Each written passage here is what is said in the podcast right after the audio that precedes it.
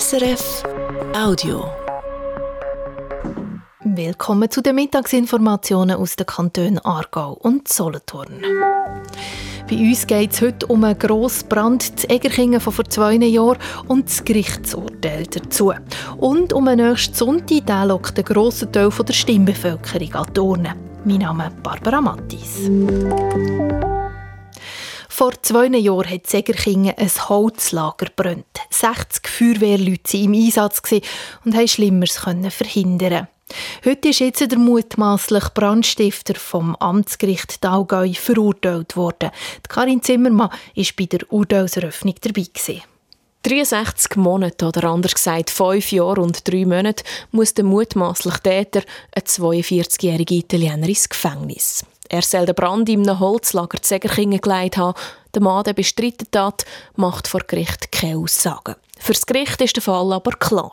Auf Videoaufnahmen sieht man den Mann, wie er über einen Haken vom Firmareal klettert und dann wieder zurück. Eine Viertelstunde später brennt es. Die Verteidigung hat einen Freispruch gefordert. Das will man nicht beweisen können, als der Anklagte ja wirklich der Täter sei. Das Gericht sieht das aber anders. Sie haben das Video genau analysiert. Gangart und Frisur passen zum mutmaßlichen Täter. Dazu kommt, dass man sehe, wie er etwas vornimmt und wieder in die Jacke steckt, was aussieht wie ein Bunsenbrenner. Und der ist auch beim 42-Jährigen daheim gefunden worden. Nicht in der Garage oder der Werkstatt, wo man ihn vermuten würde, sondern versteckt im Koffer vom Kinderreisebettli. Nebst dem Brand ist der Solothurner noch wegen weiteren Delikten verurteilt worden, darunter auch mehrfache Drohung, mehrfache Sachbeschädigung und Körperverletzung. Das alles hat zum Strafmaß von über fünf Jahren geführt. Der Staatsanwalt Daniel Geisser hat zwar sechs Jahre gefordert, aber ich bin jetzt wieder mit dem Urteil. Äh, das Gericht ist grösstenteils den Anträgen der Staatsanwaltschaft gefolgt. Nebst der Strafe von 63 Monaten Gefängnis hat das Gericht für Italiener eine ambulante Therapie angeordnet. Dazu kommt, dass der Familienvater, der in der Schweiz aufgewachsen ist, das Land für 10 Jahre muss verlassen. Das Urteil ist noch nicht rechtskräftig und kann noch weitergezogen werden. Bei uns in der Region zeichnet sich für die Abstimmungen diesen Sonntag eine hohe Stimmbeteiligung ab. In Aarau, aber auch in kleineren Gemeinden wie Holziken oder Gerlafingen gäbe es sehr eine hohe Stimmbeteiligung, heisst es auf Anfrage von SRF.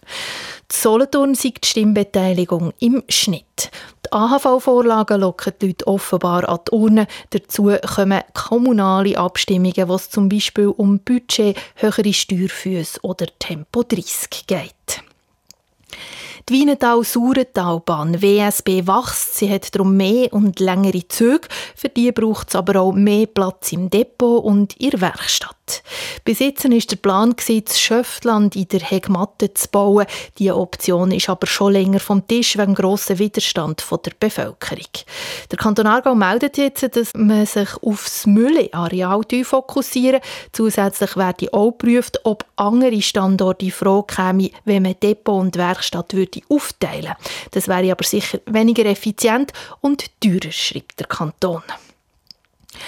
Maschinen entwickeln, die Blech schneiden, biegen und lasern, das ist das Kerngeschäft von der Oberaargauer Firma Bistronik an der Grenze zum Kanton Solothurn.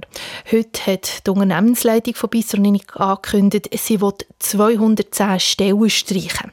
Wir rechnen in diesem Jahr mit einem anspruchsvollen Marktumfeld und gehen davon aus, dass der Umsatz zurückgeht, schreibt das Unternehmen in seiner Mitteilung zu den Jahreszahlen. Bistronik beschäftigt rund 3500 Mitarbeitende an über 40 Standorten auf der ganzen Welt. Der Hauptsitz der Firma ist in Niederönz. Regionaljournal Aargau Solothurn. In unserer nächsten Sendung heute Abend geht es um KI, künstliche Intelligenz.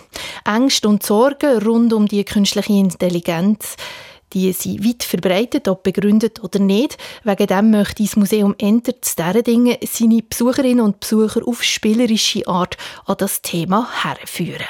Mit einem KI-Selfie-Generator, der in Kooperation mit der Fachhochschule Nordwestschweiz entstanden ist. Man kann in eine Box hineinhocken, sich fotografieren und sich dann in ganz verschiedenen echten oder fiktiven Umgebungen sehen. Die Violetta Vitaka vom Museum Enter erklärt ein Beispiel. Ja, ich habe zum Beispiel eingegeben, mich selber als äh, Heldin in Minecraft darzustellen. Ich finde, das sieht sehr Minecraft-mäßig aus. Ich finde es sehr spannend, was die KI sich da ausgerechnet hat. Eine nette Spielerei oder gleich noch mehr? Mehr über den Selfie-Generator hört ihr heute Abend ab der halben sechs hier auf SRF 1. Das war ein Podcast von SRF.